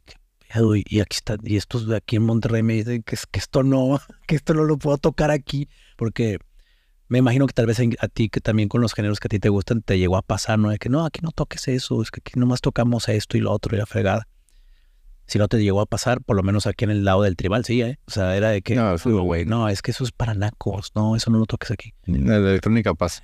O sea, te dicen que no te subas de tantos BPMs. Ajá. Pero la verdad, ahorita la gente le encanta. Digo, y tú, tú sabes, como DJ y digo, todos los que están escuchando, o sea, somos entretenedores, hermano. Entonces. Es que eso es mucho lo que muchas personas no entienden. Yo no voy a decir que yo fui el pionero porque no. La verdad, no. El día que yo llegue a ser pionero en algo de, cero, lo voy a decir, es mío, cabrón. O sea, pero, pero ahorita no. Y lo pones en tu descripción. Sí, mío. mío. Este. yo, tú te has de acordar en los festivales. Llegaban, veíamos a los grandes DJs y haciendo sus mashups y sus remixes y decías, wow, Sweet Dreams are made of this, con su remix, wow. Y yo decía, wow, se ve bien padre qué no lo hago con una cumbia, güey? O sea, ¿por qué no lo hago con el payaso de rodeo? ¿Por qué no lo hago con, no sé, güey, con algo así? Pues yo fui de los primeros que me, que me atreví a hacerlo. Quiero decir de los primeros, ¿eh? No el, primero. Y por lo menos aquí en, en, Monterrey, en los antros que yo iba y tocaba, yo ponía Lamento Boliviano de los noventas, yo ponía este... Eh, ay, bueno, por, canciones X, ¿no? O sea, y ponía cumbias, este, bajaba de, de Melbourne Bounce a Si tu marido quiere, quiere, de Osuna, ¿no? Este, lo que nadie hacía. Ahorita todo el mundo lo hace. Y ahorita entre más hagas un mashup ridículo, la gente más lo acepta, ¿no? es como, wow, te mamaste. Pero en ese entonces, todos los de la escena electrónica de que, o sea, si te están viendo en un, o sea, en un festival de que, no, güey, eso no, eso, eso no está chido, no está cool. O sea, bolas, ¿no? También, también los DJs eh, latinos, no solo mexicanos, porque esto se replica en cada país latino que he tenido la oportunidad de platicar. Era lo mismo. O sea, nos, nos decían que no, eso no se podía. Y decías, oye, bro, pero si tú eres, tú eres mexicano, carnal. O sea, vamos a hacer un remix con el recodo, bro. No, es que eso no. Ah, pero después vienen algunos DJs extranjeros, lo hacen y ¡wow! ¡Qué cool! No manches. pero bueno, tuvimos que batallar algunos, otros más, y ahora, como te digo, ahora eso ya es parte de, de, los festivales, y este, y entre más ridículo lo hagas, hasta parece que, que les gusta más a la gente, ¿no? Este, pero bueno, ya nos estamos ganando nuestro lugar. Eso de lo que yo quería llegar, ¿no? Eh, yo pienso que la guaracha, esto ya lo he dicho un par de veces, el tribal, siento que fue el primo hermano de la guaracha. La guaracha ya la, se posicionó a un nivel mundial, las rolas, los artistas con los cuales ya llegó. Y pienso que en la siguiente, en la siguiente, porque esto, eh, la música para mí es un loop constante, los ritmos van y vienen y se están repitiendo constantemente. Entonces, en el próximo auge que tenga la guaracha, que posiblemente se va a llamar con otro nombre, ahí es donde ya vamos a, tener nuestra propia música electrónica latina. No digo que vaya a ser guaracha fuerza, sino que al final de cuentas, ahorita los, los latinos ya tenemos nuestra música urbana que nos representa, que es el reggaetón. O sea, te hablo que hace 30 años la única música urbana que existía en las calles era el, hip hop y el rap, y eso era creado por los afroamericanos, ¿verdad? Y por, pues principalmente por los afroamericanos. Pero los latinos no teníamos que nos representar en las calles. Entonces llega el reggaetón y, eso es eso es latino. Sí, sí. Eso es latino. Con raíces también de otros países que, que se remontan hasta la madre tierra y a, África, a lo mejor, ¿verdad? Pero a final de cuentas es latino. Pero ¿dónde están los, dónde están los que nos gusta la música eh, electrónica y dónde está lo latino? No tenemos, creo yo, o no sé si estoy mal, pero tenemos algo que nos representa a los latinos en la música electrónica. No, no. Todos hacemos música de parecida a otros artistas europeos americanos. Y lo único que está ahí cerca ha sido el tribal, ha sido eh, la guaracha y, posiblemente hay otros géneros eh, en Latinoamérica que no los conozco, discúlpeme, y pónganlos en comentarios, por favor. Pero que haya logrado estar con, con estos monstruos de, esos artistas tan grandes, eh, en la siguiente generación, en 10 años, yo siento que va a venir algo y eso ya va a ser a consagrarlo. ¿Por qué pienso esto? Porque también viví la etapa del reggaetón. Muchos lo vivimos, es decir, el reggaetón todos piensan, ay, eh, bueno, los, más chiquitos han de pensar, pues a partir de Bad Bunny. Sí, sí, No, nosotros decimos a partir de Daddy Yankee, con la gasolina. Espérate, ¿y dónde está el general? Tu pum, pum, mami, mami, mami. dando boom. ¿Dónde está el marcianito? Y que estas son pláticas que personajes como el Chombo te lo han dicho, ¿no? Pero tomó tres generaciones para que esto se convirtiera en un, un, o sea, algo gigantesco. Entonces considero yo que en la tercera oleada, la que venga, ahí es donde se va a consagrar. Y van a venir subgéneros y ya, y obviamente ya vamos a, a ver demasiados DJs latinos. Y si ahorita ya somos muchos, imagínate en 10 años, todo lo que va a avanzar esto. Sí, sí, va a cambiar. Digo, el, el reggaetón tuvo. Se va a ir evolucionando, ¿no? Digo, tuvo el reggaetón y luego se pegó tantito, luego el urbano y ahora los corridos tumbados. Así es. Y no sé qué va a pasar. Ah, claro, y esto se está replicando no solo en la, o sea, en la electrónica, se está replicando en el regional mexicano. Lo estamos viendo en, en, muchos lugares, ¿no? Estamos viendo eso, vaya, tal vez es la globalización, ¿no? La que nos está llevando a esto, pero eh, pues qué chido, ¿no? Qué chido que tal vez la siguiente generación ya pueda llegar a disfrutar y ser reconocidos por, por ellos. E, esa es música electrónica mexicana. Órale, qué loco, ¿no? no, me, da mucho gusto que por latinos son los que estamos... Ajá, estamos rompiéndola. rompiéndola. Sí. Pero bueno, también el latino pues es pachanguero, le gusta bailar, los ritmos latinos. Este, entonces digo, pues traemos el, el desmadre. El desmadre, el desmadre adentro, ¿no? O sea, somos, digo, y es lo bonito. A mí me gusta mucho este cómo somos en general los latinos, el pues la camadería, el cotorreo, oye, Kyle, una chévere, bueno, aquí en la carnita asada. Este, es mucho, somos muy sociales, ¿no? O sea, o sea, nos acabamos de conocer y hemos hecho una chévere y, y, fluye, ¿no? La plática. Este, y a lo mejor en otras este, culturas, otras geografías, pues son un poquito más reservados, un poquito más serios, ¿no? Entonces a mí me gusta mucho este, andar por Latinoamérica, por ejemplo, no sé, tuve la experiencia de tocar en Brasil, la gente muy amable, muy amena, contenta, eh, y a diferencia de a lo mejor en Europa, pues sí, o el gringo, más serio, más recallado, de que a, las seis me duermo y nosotros, güey, o sea, estamos empezando, son las chéves, güey, o sea se acaba el partido y que siguen, ¿no? Y ellos no, de que ya sacó la NFL, ya se no, ya me a dormir. Y nosotros se acaba y no, el after y el after del after. El la, la tornapeda y todo.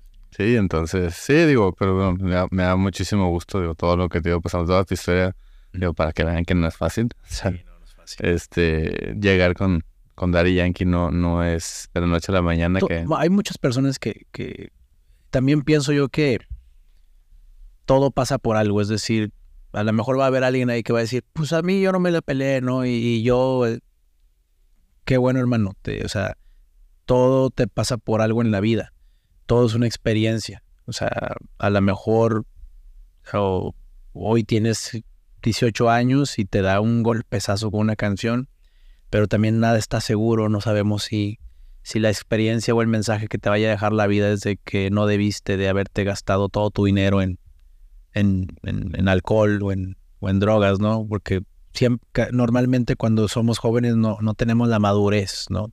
Eh, hay personas que sí, muy escasas, pero sí las hay. Pero a veces no tienes la madurez y yo también le agradezco al universo porque eh, me haya dado la oportunidad de que todo ha llegado en su momento, en un momento donde ya me siento de verdad consciente de muchas cosas y que, y que por eso, por eso, o sea, ya ahorita digo, por eso pasó esto, ¿no? El, otro día estaba hablando con mi mamá, que ella me decía, ay, mi hijo, pero es que si no te hubieran deportado y esto y que el otro, mi hijo, este, nuestra vida, nuestra vida, vida, nuestra vida hubiera sido diferente. Le dije, no, mamá, le digo, la razón, le digo, escucha bien. Le digo, si a mí no me hubieran deportado, yo no hubiera logrado la cumbia tribalera. Porque yo no hubiera vuelto a ver a mi amigo el pelo del, del micrófono. Yo no hubiera conocido a los chicos de Tribal Monterrey. Asa no me los hubiera llevado a la tardeada. Jamás hubiera pasado nada de esto. Claro, quizás la vida me hubiera dado otra oportunidad allá. Se abrió otro camino. Le digo, pero eh, las cosas pasan por algo, siempre pasan por algo. Y, antes, eh, cuando me pasaba algo, se me caía el celular, se, me fregaba el carro y decía, chinga chinga madre, pinche vida, y esto y que lo otro. dices, hoy en día te puedo decir, bueno, ni modo, se chingó el carro, se chingó el celular, algo va a pasar. Y siempre pasa. En las y, me ha pasado un par de veces. De repente, de repente me empieza a llegar la ¿no? Un eventito aquí, uno acá y la chingada. Y ya a veces hasta me digo yo, va a pasar algo. va a pasar algo. Pero digo, gracias quien sea, quien quiera que seas, seas Dios, seas mi ángel guardián, seas el universo.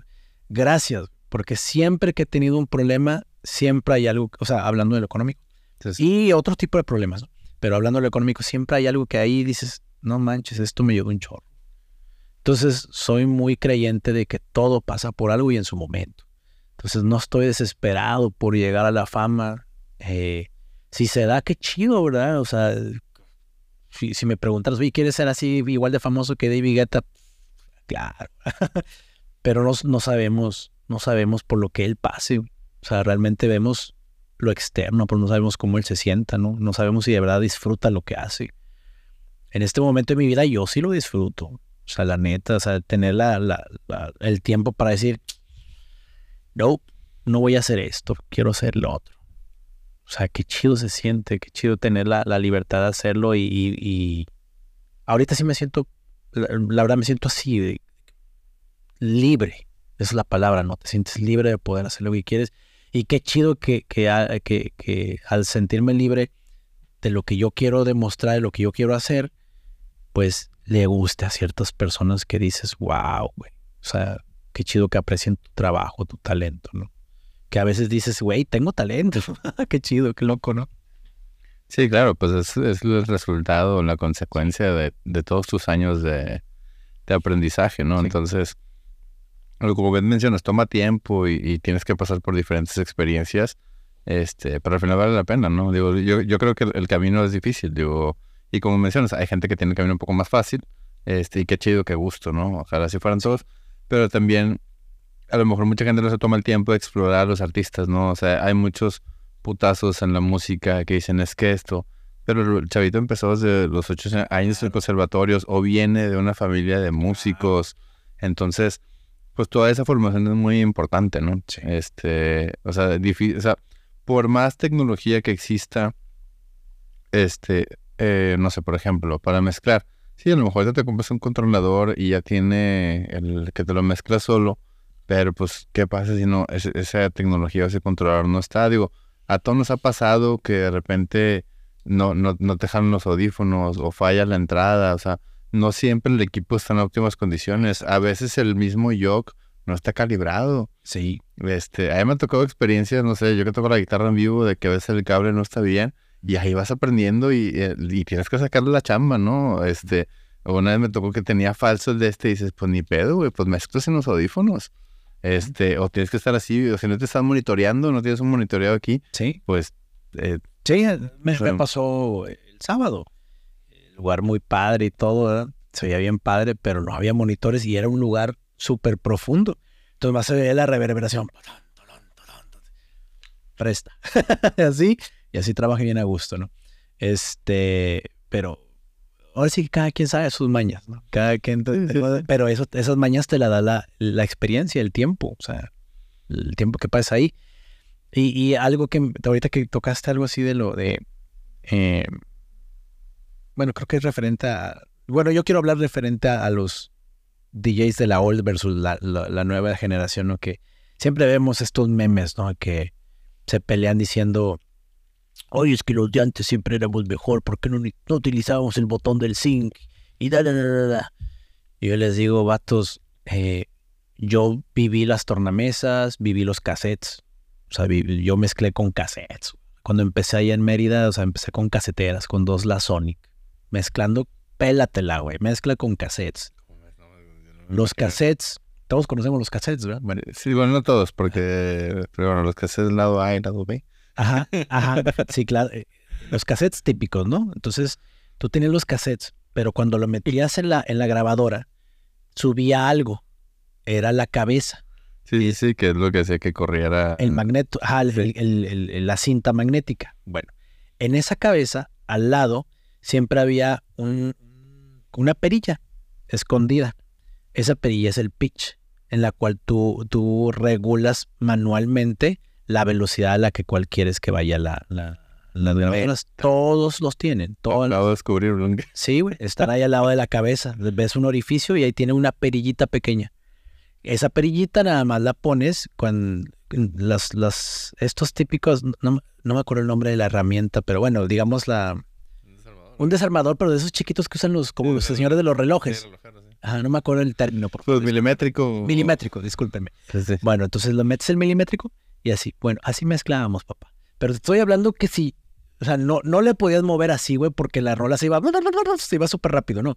La tenías que mover una mamada, güey, una mamada, güey. O sea, si te movías de más, valías verga, güey. O sea, neta, güey, o sea, se iba. Ese era tu pitch, papá. O sea, nada de que hubiera un pitch así de los de ahora de Pioneer. No, güey. si lo quieres ver representado en distancia, esto era tu distancia, papá. O sea, por así decirlo. Ese era tu pitch. No mames, yo no sé, bueno, sí, a mí no me tocó mezclar. Así que realmente dices, bueno, ¿y cómo mezclas? Bueno, pues tenías que analizar las canciones mentalmente de que a huevo, bueno, esta sí cuadra, ¿verdad? Más o menos, y las hacías, claro, eran transiciones rápidas, ¿no? Tunts, tunts, tunts, ta, ya, ¿verdad? Pero hazla, cabrón. Y aparte, tratar de cronometrizar bien, soltarlas para que no tengas que moverle tanto el, el pitch. Sí, no mames, el pitch y luego aparte los... Ajá, y aparte que tú dabas play y pues tarda, no es, no, no es como las tornamesas de ahora que es al instante, no, Oh. eso era... y eso es, eso, esos son milisegundos que te retrasan la mezcla. No, no mames, no, sí está muy cabrón. Yo sí soy del Q para adelante. Sí. No, de, de hecho, hoy acabo de vender unas tornamesas vinílicas. Tenía unas, unas que eran custom, que las tenía guardadas de hace mucho tiempo. Precisamente hoy se vendieron. Las tuve guardadas porque dije, un, el- ahorita te voy a decir por qué las vendí, lo que dijiste. Las compré como hace 2016 más o menos. Se las compró un vato de allá de México. Eran blancas, tornamesas 1200 con todo custom LED, color azul. Se veían mamonas, mamonas que se veían. ¿Por qué las vendí? Dije, güey, déjate de mamadas, güey. O sea, la neta, yo soy feliz con los controladores, güey. Ni incluso ni con las CDJs. O sea, a mí me encantan los controladores porque tienes todo ahí. Porque, papá, de nada te sirve porque en, en, en las CDJs, pues a menos que traigas una USB de un tera, güey, o sea, yo soy una persona que a mí me gusta prepararme para, a ver, estoy aquí en el, en el EDC, eh, le puedo hacer una, una transición acá, a chinga su madre, les voy a poner el recodo con esta la verga. No, o sea, vamos a ponerlo. O o a veces traigo, híjole, si trajera este remix que hice hace como 10 años, pero en una USB no te cabe tanta capacidad. Y la verdad yo soy muy como, las USBs en las CDJs normalmente fallan, o lo he visto en muchos casos. Sí, sí falla, sí, sí. Y a mí no me gustan las fallas, no me gustan los errores. No, nadie, no, te, se te da, si no traes tu música, Ajá. En cambio, en una Macintosh, ahí la tienes con tu controlador, todo perfecto. Y ahí tienes todo ahí y puedo prepararme más. Siento, aparte que en las CDJs todavía, no sé, creo que ya la 3000 ya trae más pads, ¿no? Ya tiene más hot cues. sí. Pero todavía cuando hablo de las 2000 no, no, no tenías más que tres hot cues. Mm, sí. La, la 2000 nomás te daba tres hot cues este lado Sí, izquierdo. Mientras que acá yo tengo mis ocho hot cues. Sí, son ocho. Sí, pues igual, ya, ya los ocho y, y traerlos, pues le puedes poner el shift y ya trae más opciones. Ah, sí, mucho más. O sea, Sí, la, el 3000 es yo, una yo por eso adoro esos. O sea, Y, y los controladores sí. A partir de, pues ya los nuevos 400, los 1000, los RX3 y así ya, ya traen. De hecho, yo este adoro este el, el, el, el nuevo, el de Pioneer, el este el FLX10, porque ya, ta- ya te da la modalidad de separar con botones los stems. O sea, ya te da vocal, te da instrumental y te da este drums. Y te avientas unas mezclas, o sea, acá me aventé unas, unas pizarradas acá bien locas, o sea, que dices, güey, no sé, ni siquiera tengo que prepararlas en el estudio, o sea, chinga su madre, a ver, Sí, ya no es un día vivo. contra Bad Bunny y así, fronte, o sea, ¿sí me entiendes? Qué loco, güey. Sí, O sea, sí, es- sí. Está muy divertido, muy, muy divertido. Obviamente eso se puede hacer en cualquier género, pero puede Sí, sí, pero ya, ya esas no, sí, sí, sí la vi que ya por inteligencia te quita y dices, esto no es mamón, o sea, ya es otro pedo. Sí. Sí, no, y tocar controlador, di- sí, yo, yo creo que a, a partir de los, creo que no sé, son los 800 o los 1000, pues ya tiene los balanceados para poderte conectar el sonido bien y ya. Entonces tú siempre cuando tocas llevas tu controlador, tu Mac, Sí. yo siempre le digo, discúlpeme, y, así ha sido en, incluso en los festivales, así de que, Ryder, ahí está. No, yo, yo, y no, no te la hacen de pedo por cambiar el equipo, pues siempre están las tornas, las que sean, ¿no? Y, ya, ya ahorita ya he visto como que eh, en, a la primera vez sentí como que no querían, sentí, no estoy diciendo que no, sentí que no querían. Este, también mi compañero, eh, fue cuando toqué con Music Junkies en el 2020, antes de la pandemia. Se mamaba, porque llevó el, el, el- uno chiquito, pero es que pues, él dice, es que a mí me gusta porque pues para los viajes, bro. o sea, como- Ajá, uno de esos. Yo dije, no. Y a los que están, los que no están viendo, aquí tengo un controlador, un 400 que lo uso para practicar, ¿no? Ajá. Y dice, está bien, están chingones, pero pues, este, yo, yo decía, no, es que yo como quisiera que hubiera un, un controlador del tamaño de las tornamesas de los DJs, que yo quiero, así que se sientan grandes. Pum, salió la SZ, ¿verdad? Y en su tiempo. Pero bueno, eh, eh, ahí en, el, en la primera vez sentí que no querían, pero si no lo pusieron. Este, y ya, yo ya he visto, en la última vez ya he visto como que sí dejan un espacio ahí, como si hay un loco que quiere su controlador, pues bueno, ¿no? Digo, la mayoría, todos quieren sentir, o sea, no, seamos honestos, la gran mayoría les gusta tocar en las CDJs, pero porque siento que es el mame de decir, mírenme, estoy aquí, o sea, con este equipo, soy mejor que tú. Y creo que es un mame que hay entre DJs, todos lo sabemos. Pero dices, carnal, o sea, sé honesto, güey.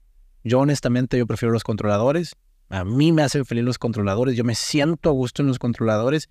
Al grado que yo fui vinílico, fui, bueno, fui casetero, fui vinílico, fui de las, de las CDJs. Y hoy en día te puedo decir que me siento a gusto con los controladores. Creo que eso es saber evolucionar también, ¿verdad? Sí, sí, sí, no, de eso que, o sea, es muy práctico y la música es infinita y ahora he visto que con el mismo Record Box puedes tener suscripciones a Beatport o a diferentes plataformas y ya tienes toda la música ilimitada, o sea, estás todo en internet y si ocupas tocar 6 horas, 30, 6, 7 horas, sí, está, está bien cabrón. Veo yo, yo empecé con las 200, Mm. 400, yo no sabía lo que era tener pantallita hasta que salieron los 1000. Yo la verdad la pantalla no la uso mucho. Este, pero... No, no, adelante, no pasa nada. Este... Y, y precisamente como yo no tengo players, pero a veces pues tienes que estar mezclando y, y como te digo, somos entretenedores, ¿sabes? Tú traes una idea, un set y dices, no, sabes que la tengo que cambiar. Pues yo soy más productor que DJ, pero dije, bueno, me comprar un controlador para practicar las mezclas, ¿no? Porque pues no sabes qué te va a tocar. Eso que, ándale. Eh, lo que también quería decir de esto es de, lo que acabas de tocar. Este mame que hay entre los DJs de antes y los de ahora, pero carnal, el día que entiendas que la música es un negocio, también es cuando vas a avanzar. Y, y muchos no entienden que somos, los DJs somos entretenedores, ¿no? Eh, tal, vez lo, tal vez te haya pasado, pero hay lugares en los cuales te dicen, nomás no me hables, o sea, no animes. Brother, pues yo lo he hecho en, festivales grandes y he sido criticado, pero yo vi a la gente todos y a toda la gente bien prendida. O sea, ¿por qué algunos ¿por, qué siempre decir que lo que mi, mi manera de, de, pensar, o sea, porque algunos DJs dicen es que como yo pienso es como debe ser correcto, cuando pues por eso cada uno somos somos diferentes y es lo bonito de ser diferentes, ¿no? Y de, y de presentar lo que tu propuesta, ¿no? Si últimamente, si el que viene antes de ti o está después de ti le encanta animar y, y suena medio sonidero y así, pues es su estilo, ¿no? Ya la gente lo buchará lo aventará o lo aclamará, ¿no? ¿Por qué, a fuerza decir es que tenemos que tocar en CDJs? Porque que si no, no eres DJ. No, lo, que, yo, creo que lo que se te haga más fácil, lo que tú te sientes cómodo. Sí, porque no, siempre te van a dar el gusto. Hay veces que tú te hablan, te contratan para tocar. Yo pregunto de que, oye, ¿qué tienes? Porque como toco la guitarra, no todos los controladores tienen este para, para conectar una, una auxiliar. Sí. Este, si son muy chiquitos, como el 200 o 400, creo que el 800 es el que empieza a tenerlo. Digo, no me sé toda la familia de controladores de Pioneer. Eh, casi, digo, hay Newer y otros, pero siempre usan el, Pioneer regularmente, o al menos en México. Este, o si es CDJs, preguntas qué mixer es, porque a veces te avientan uno de dos canales, ¿no? Y digo, ¿cómo conecto la guitarra y cómo mezclo? y luego tienes que llegar y, oye, para 20 una línea, ¿no? Directa y desde, entonces, pues son, ahí tienes que ir resolviendo, ¿no? Sí. Este, bueno, yo en particular porque toco un instrumento en vivo adicional para que no nada más estar como que mezclando, ¿no? Este, pero sí, digo, nunca sabes, digo, no siempre vas a tener todo, ¿no? Tienes que acostumbrarte y es bueno que sepas mezclar en todas las... Y lo, otro también que quería decir era de que eh, también los DJs de antes critican mucho de que dicen, es que ese DJ es puro payaso, ese nomás levanta las manos y ya. Ok, un día me acuerdo que estaba en un foro de esos de, en un grupo de esos de DJs y les dije, yo ya les voy a decir que yo vengo de la old school, yo sé de esto, sé de lo que hablan ustedes, pero yo he estado también en eventos muy grandes así, levantando las manos. Y, y la verdad, no sabes el trabajo que hay pre-evento, ¿no? O sea, de editar las canciones, de hacer tus propios remixes, de, bueno, de editar o de hacer tus propios remixes, de, preparar todo el, programa. Y muchas veces levantas las manos porque ya, ya trabajaste tres semanas preparando todo ese show y realmente la gente le gusta ver parte del show. O sea, el levantar las manos nada más o el que te pones arriba del, del, stand donde estés de tu cabina y que algunos están saltando y haciendo sus maromas, de lo cual algunos DJs de antes se burlan, es parte del show. O sea, somos entretenedores, como tú dices. Y muchos no lo entienden. Les digo, personalmente yo, brother, qué hueva ver un vato, güey, panzón. Así, güey, ando hacia abajo, güey. Qué hueva, güey. Y si me están viendo, neta, qué hueva, güey. O sea, gente de cosas, ¿no? Ahí sí a lo mejor me voy, a ir grillero, pero, o sea, ¿cómo te atreves a criticar a algunos cuando volteate a ver tú mismo, ¿no? Y, y, por alguna razón no has avanzado. O sea, porque la mayoría de ellos no han avanzado. Eh, jamás he oído a alguno de los de antes que salga este tipo de, críticas de esas. Normalmente de personas que sí avanzaron son críticas constructivas, ¿no? O, críticas más profundas, ¿no?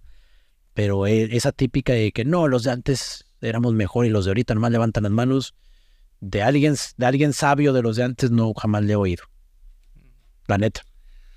Sí, no, no, no. No, es mucho trabajo previo, digo. Yo me ha tocado entrevistar gente que me ha platicado sus shows. O sea, Marcel Ventura en Tomorrowland me dice, meter ocho meses en preparar el show antes de tocar en Tomorrowland. Y preparo, me dice, me mete 300 canciones. Porque no sabes, o sea, cómo te va a reaccionar la gente. Y, y porque es que, que se te termine, ¿no? Porque ahorita también vamos rápido, o sea, Ah, traes dos, dos, tres, o sea, dura, no sé, 30, 40 segundos y, Ah, y sí. sueltas otro putazo y sueltas otro putazo. Porque la gente se te va y se aburre, ¿no? Sí, no, ahorita yo, yo, por ejemplo, yo mezclo de corte, a donde sea que yo vaya, pero yo sé que ta, ta, ta, ta, ta, ta, ah, yo, yo mezclo donde empieza el drop, pum, ya está la otra y rápido, rápido, rápido, rápido, rápido. Porque la gente se aburre, digo, pero también la música ahorita como que no inspira mucho, ¿no? O sea, bueno, ahorita en la oleada de, de tecno que estoy oyendo, la verdad sí digo, ah, estas rolas están muy, están muy locas, ¿no? Pero lo que se está viendo en la escena electrónica ahorita no, no em- así que diga, wow, qué bárbaro, cómo me encanta para oírla todos los días en mi, en mi carro, eh, en mis audífonos, no, me inspira. Ciertos géneros sí me inspiran. Este, quizás por eso es que la gente pues, no aguanta la música, no aguanta tanto.